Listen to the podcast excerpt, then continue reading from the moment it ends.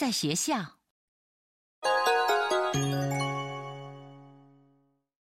高橋さん、今日境内スキー部の人たちと飲み会があるんだけど、一緒に行かない？あのリッチでイケメンが多いっていう境内の？ああ、でも今日に限って予定が入ってるの。そうなの？残念。